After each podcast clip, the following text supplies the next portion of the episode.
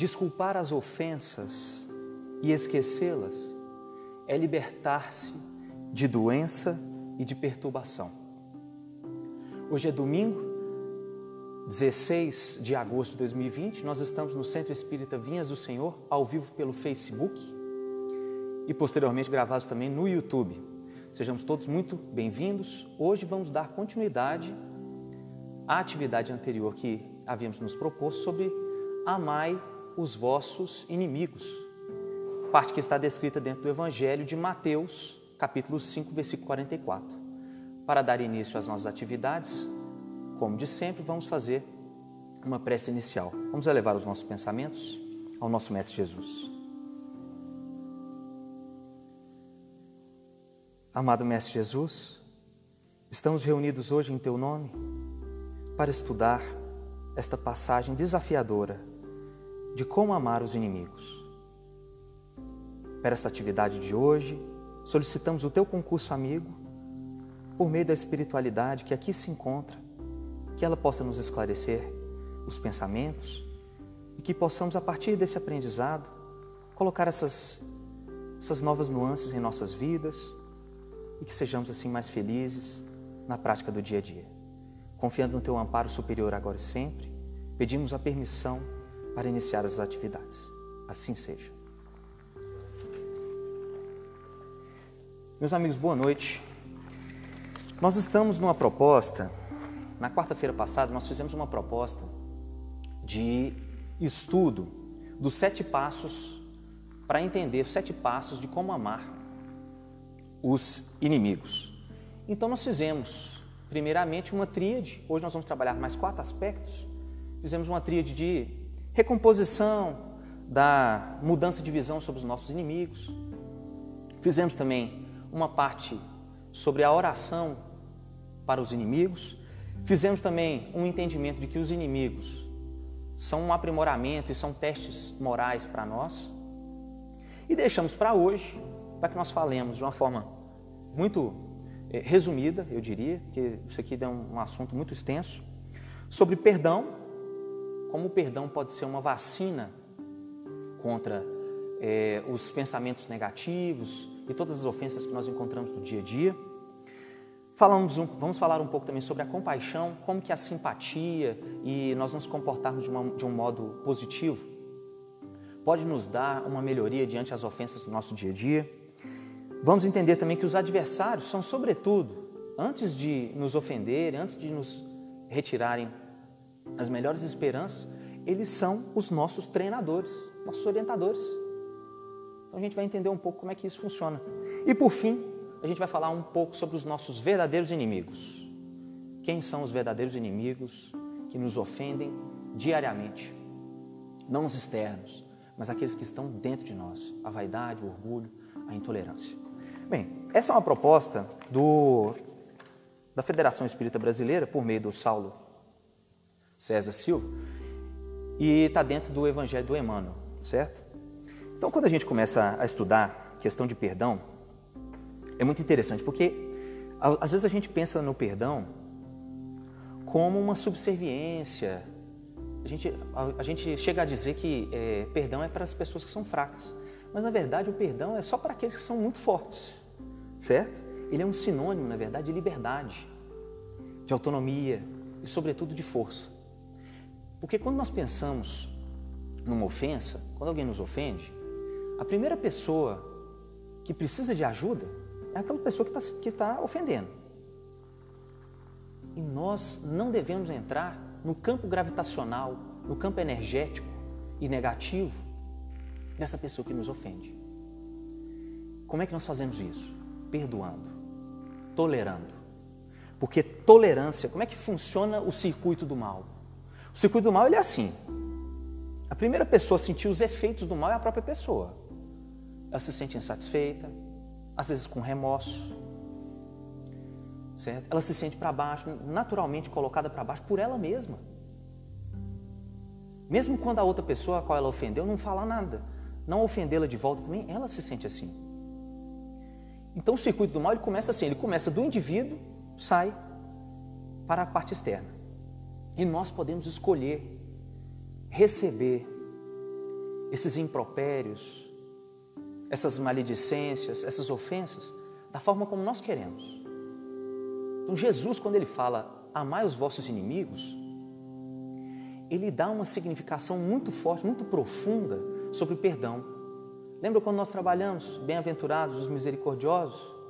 Mais uma vez, né, falando desde a última palestra também, estavam indo de Cafarnaum para Nazaré, chegando em Nazaré, eles encontram uma série de opositores, os, os é, apóstolos querem entrar em luta corporal, tudo isso está lá no livro Boa Nova de Humberto de Campos.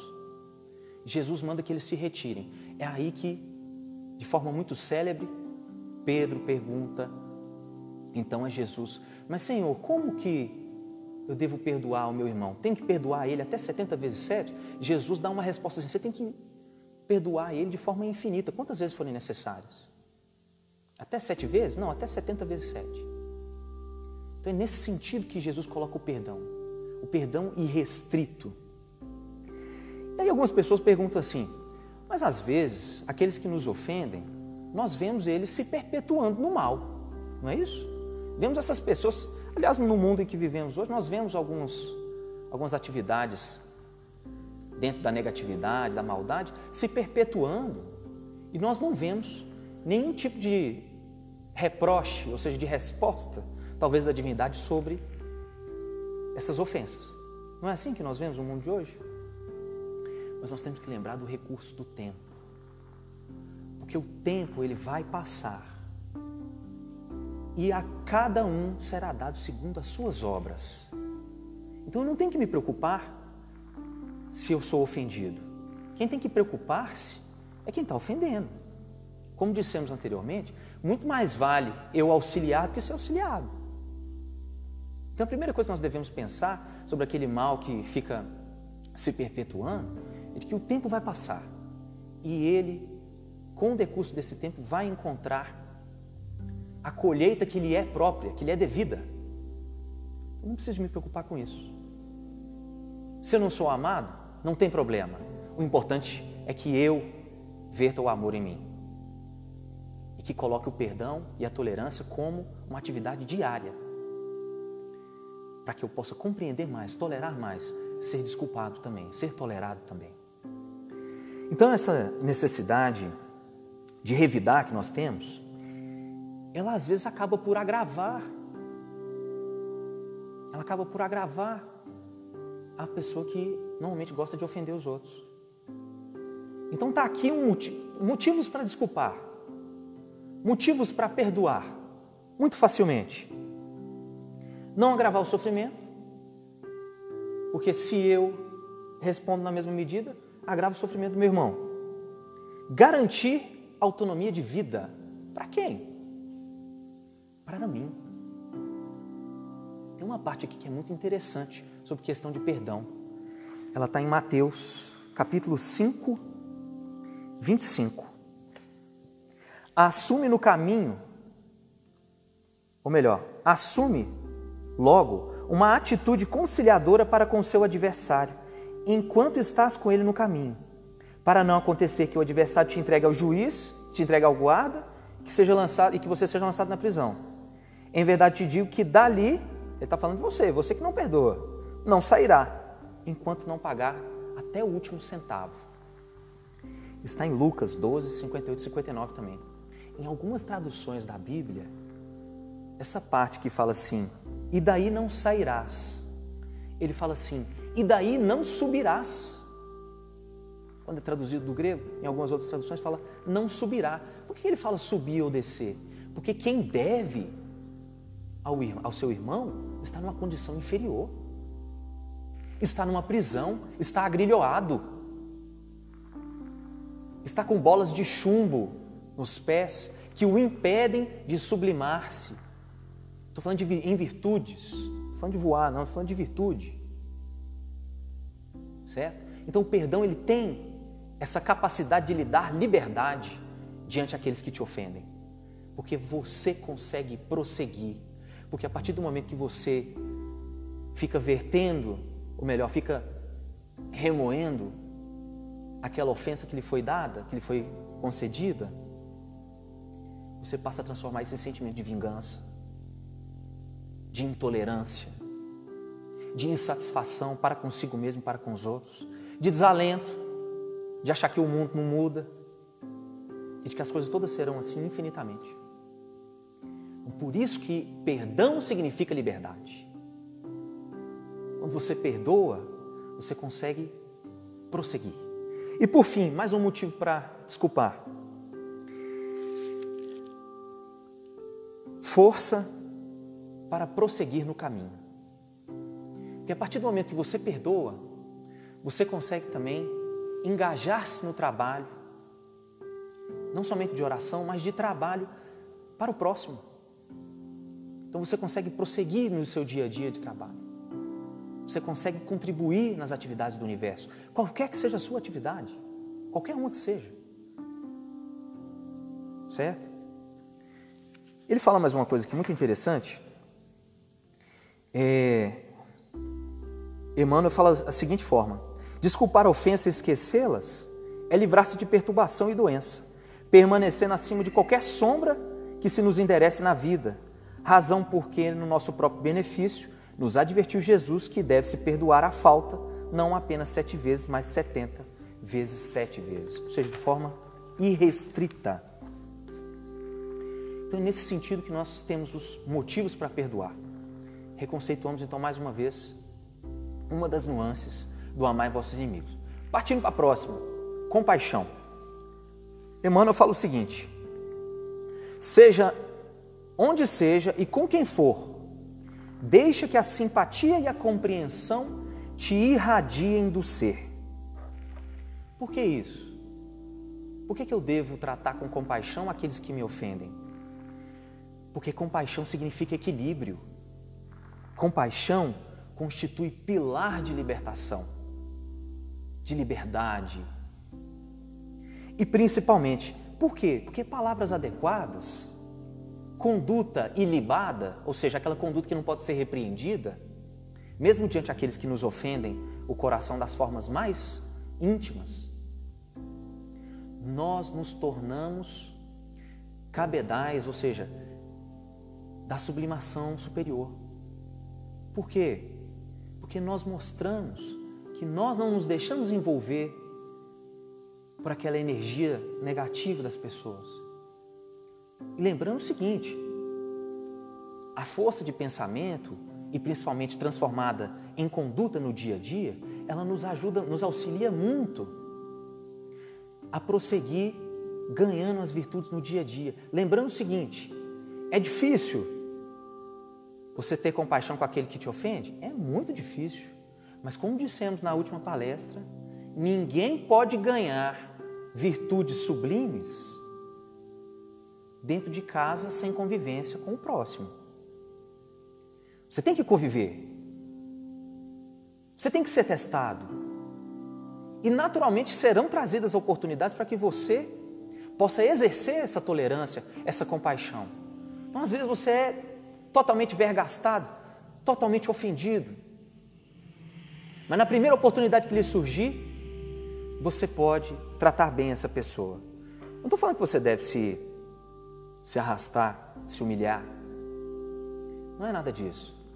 Mas usar de palavras adequadas, usar de um porte e de uma conduta que não possa ser repreendida por ninguém. Agindo cordialmente, atraímos magneticamente a cordialidade do próximo. Porque o bem, ele acalma, já chegamos, por exemplo, em ambientes que são extremamente conturbados, com pessoas que são muito agitadas, que gostam de machucar o seu próximo. Experimenta ter compaixão, experimenta trazer por meio de você mesmo a compassividade, a tranquilidade. Como diz Emmanuel, repetindo mais uma vez o que falamos lá na outra palestra, nos alimentamos mutuamente dos sentimentos uns dos outros. Então eu posso inspirar por meio da compaixão, a tranquilização do meu adversário. E isso é uma parte do amar os meus inimigos. Porque eu posso inspirar uma conduta mais leve e, sobretudo, mais adequada às leis universais. Passando para a próxima parte, professores gratuitos. É isso que nossos os nossos adversários são. Por quê? E Emmanuel ele trabalha de uma forma muito interessante essa parte. Ele fala assim: em todas as aquisições que nós vamos fazendo na vida, tudo que a gente faz, se a gente for estudar, você tem que pagar um professor, não tem? Se nós formos treinados tecnicamente em alguma atividade, temos que pagar por esse curso. Então a gente compra um livro que ensina a gente, a gente paga o ingresso do parque que nos diverte, e somos devedores nas escolas, nos bancos, nas farmácias, em todo local. Então, para que nós tenhamos alguma coisa, para que nós adquiramos alguma coisa, ele está se referindo a questões materiais, obviamente. Para que nós possamos adquirir alguma coisa, nós temos que pagar esses recursos. Nós temos que ter professores, meios para esses recursos. Mas existem professores que não nos cobram nada, não nos cobram absolutamente nada para nos treinar. Essas pessoas são os nossos ofensores. É interessante que ele trabalhe dessa forma. Não é interessante? Então, assim, por que, que, o, por que, que o inimigo me beneficia? Como que pode dar isso? Mas que ideia é essa? Parece quase absurdo quando a gente coloca isso. Mas paciência, tolerância, perdão, se adquire por meio de exposição. Que exposição é essa que você está falando? De prova. Para você mostrar que você é tolerante, é só se eu retirar a sua paciência. Ou melhor, você vai se mostrar tolerante se você mantiver a paciência mesmo, as, mesmo com as intempéries do mundo. Certo? Então a gente passa a ver o nosso adversário por um outro ângulo, a mudar a ótica. É nisso que reside esse ensinamento que o Emmanuel nos traz. Por meio dos adversários, nós exercitamos a virtude e vamos nos aperfeiçoando. Ele fala o seguinte: eles nos constrangem a meditar sobre as nossas próprias necessidades de melhoria íntima. Já experimentaram o seguinte? Alguém tem, por exemplo, uma pessoa que não lhe seja muito, é, muito grata, por exemplo, no, no serviço ou no estudo, ou nas atividades diárias do seu dia a dia, quando você encontra com o inimigo, olha só que interessante, quando você encontra com o inimigo, eu estou falando de inimigo de uma forma ampla, tá? Quando você se encontra com alguma pessoa que te ofende, ou que te monitora, como é que você se comporta? Você fala, eu vou chegar mais cedo, para esse cara não me repreender. Eu vou me colocar dentro de uma, de uma redoma de conduta, eu mesmo, me observando, para que eu não seja repreendido. Isso só acontece com os inimigos, sabia? Muitas vezes os nossos amigos não nos repreendem naquilo que nós estamos errados. Às vezes por, um, como diz o Saulo, um excesso de prurido, de um excesso de, de zelo para conosco. Quem faz isso são os nossos ofensores, são os nossos adversários que fazem isso. Então saibamos retirar o melhor deles, ou melhor, saibamos retirar o melhor de nós mesmos saibamos elevar o melhor de nós mesmos, interpretando eles como nossos treinadores, como nossos professores, que colocam diariamente provas a nossa tolerância, paciência, perdão, e que assim nós podemos entendê-los, entendendo, compreendendo a eles e passando também a compreender a nós mesmos, para que nós possamos ter uma vida mais liberta, mais livre, que ele não está livre, ofendendo os outros, mas eu posso estar perdoando e compreendendo ele como meu professor. Ele fala o seguinte, Emmanuel: Amemos aqueles que nos contrariam, aproveitando a oportunidade que nos oferecem de autoaperfeiçoamento e sem o ônus do ouro, sem o sacrifício do suor, alcançaremos, por intermédio deles, sublimes talentos espirituais para a vida eterna. Ele passa a ter uma nova ótica dos nossos ofensores. Passando para a próxima parte. Inimigos que não devemos guardar. Inimigos que não devemos guardar. Que inimigos são esses? Quais são os nossos maiores inimigos? Emmanuel ele fala o seguinte: defende o mundo íntimo contra aqueles adversários ocultos que não devemos acalentar. É certo que te dói a ofensa do agressor, que não te percebe as intenções elevadas. Contudo, a intolerância que te asila por meio de escorpião venenoso em teu pensamento é um inimigo terrível que induz a trevas abismais da vingança. Então, conforme dissemos, os piores inimigos, nós podemos ter vários inimigos na parte externa, no nosso trabalho, no nosso estudo, no nosso dia a dia, mesmo em casa, dentro da família nós temos também. Temos inimigos dentro de casa. Certo? E temos mesmo. Fruto de vidas passadas, talvez, de atividades dessa própria vida também. Mas o que nós nem devemos entender, e até me lembrei de uma exposição que o Gilberto fez, é, dizendo que os espíritos da segunda ordem, eles não têm, eles não se ferem, eles não ficam feridos mais, digo, pela vaidade, pelo orgulho,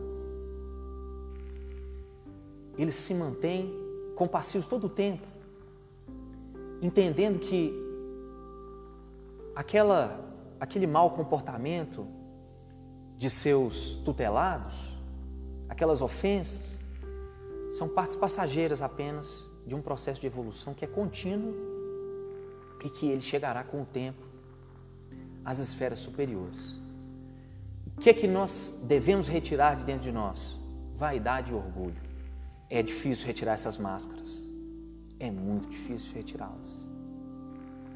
Já tentou conversar com alguém retirando as próprias máscaras, retirando retirando as próprias ilusões, reconhecendo seus próprios erros, demonstrando boa vontade total e pura? Isso é quase um diamante na nossa sociedade. Praticamente não existe esse tipo de atividade. Se existe, eu ainda não vi. Emmanuel continua da seguinte forma: Em verdade, a calúnia do amigo perturbado lança fogo ao santuário dos teus ideais e te subtrai a confiança.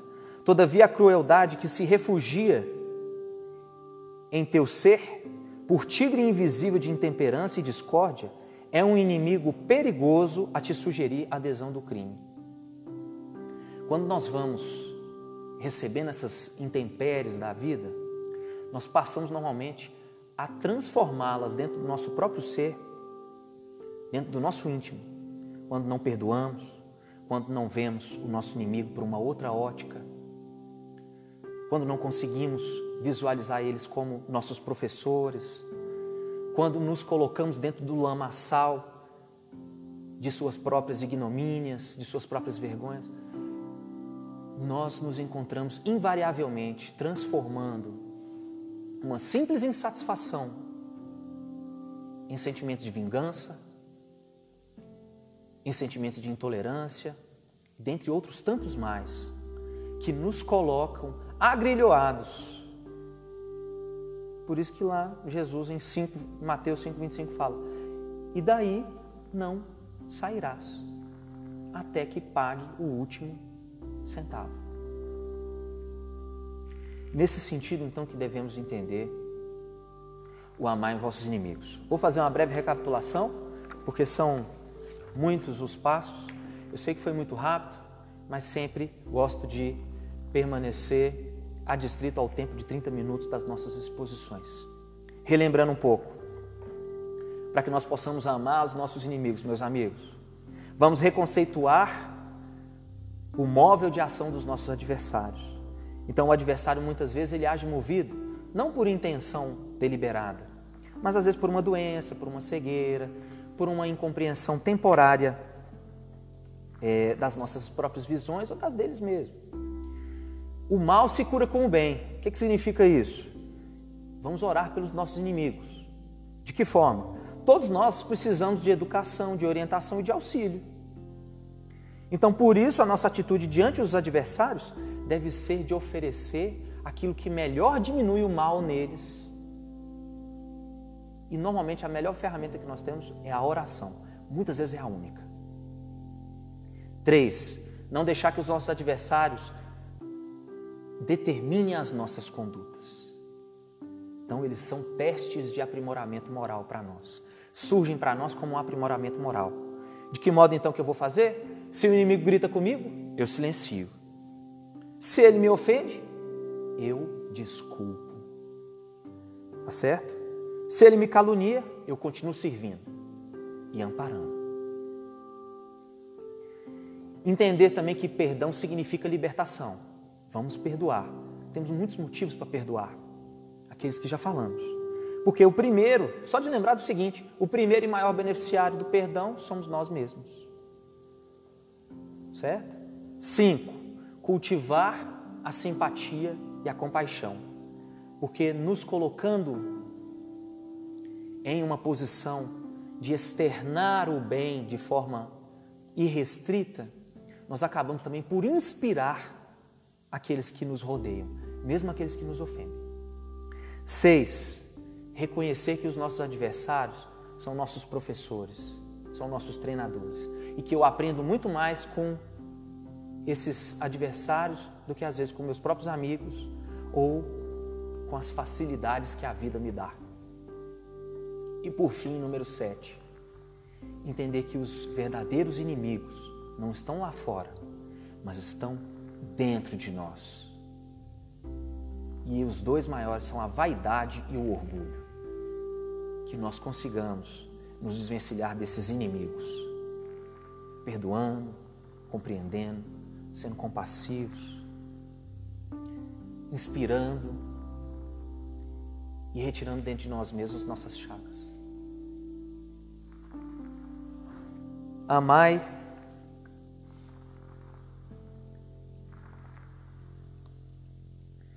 Amarás o teu próximo e odiarás ao teu inimigo. Ouviste isso que foi dito. Eu, porém, vos digo: amai os vossos inimigos e orai por todos que te perseguem, e desse modo vos tornarei filhos do Pai que estás nos céus.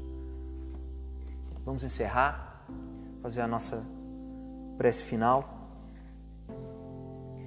agradecendo sobretudo por esses ensinamentos que nos foram dados aqui hoje pelo nosso Mestre Jesus. Vamos elevar os nossos pensamentos para os nossos amigos que estão em casa, se quiserem colocar a água aí em frente onde estão assistindo, os Espíritos se encarregarão de fluidificar as águas. Vamos nos concentrar. Amado Mestre Jesus, nos reunimos em Teu nome para estudar esta doutrina maravilhosa de perdão, de compaixão e de entendimento para com os nossos inimigos.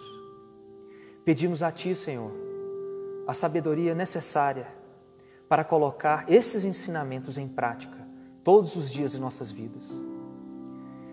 E para que, compreendendo desta forma, possamos nos libertar para prosseguir na grande caminhada de evolução espiritual Pedimos a Ti o auxílio superior e a permissão necessária para encerrar a atividade de hoje e que possamos também receber as melhores energias e fluidos que são necessários a todos os que estão aqui presentes e os que estão em casa também. Assim seja.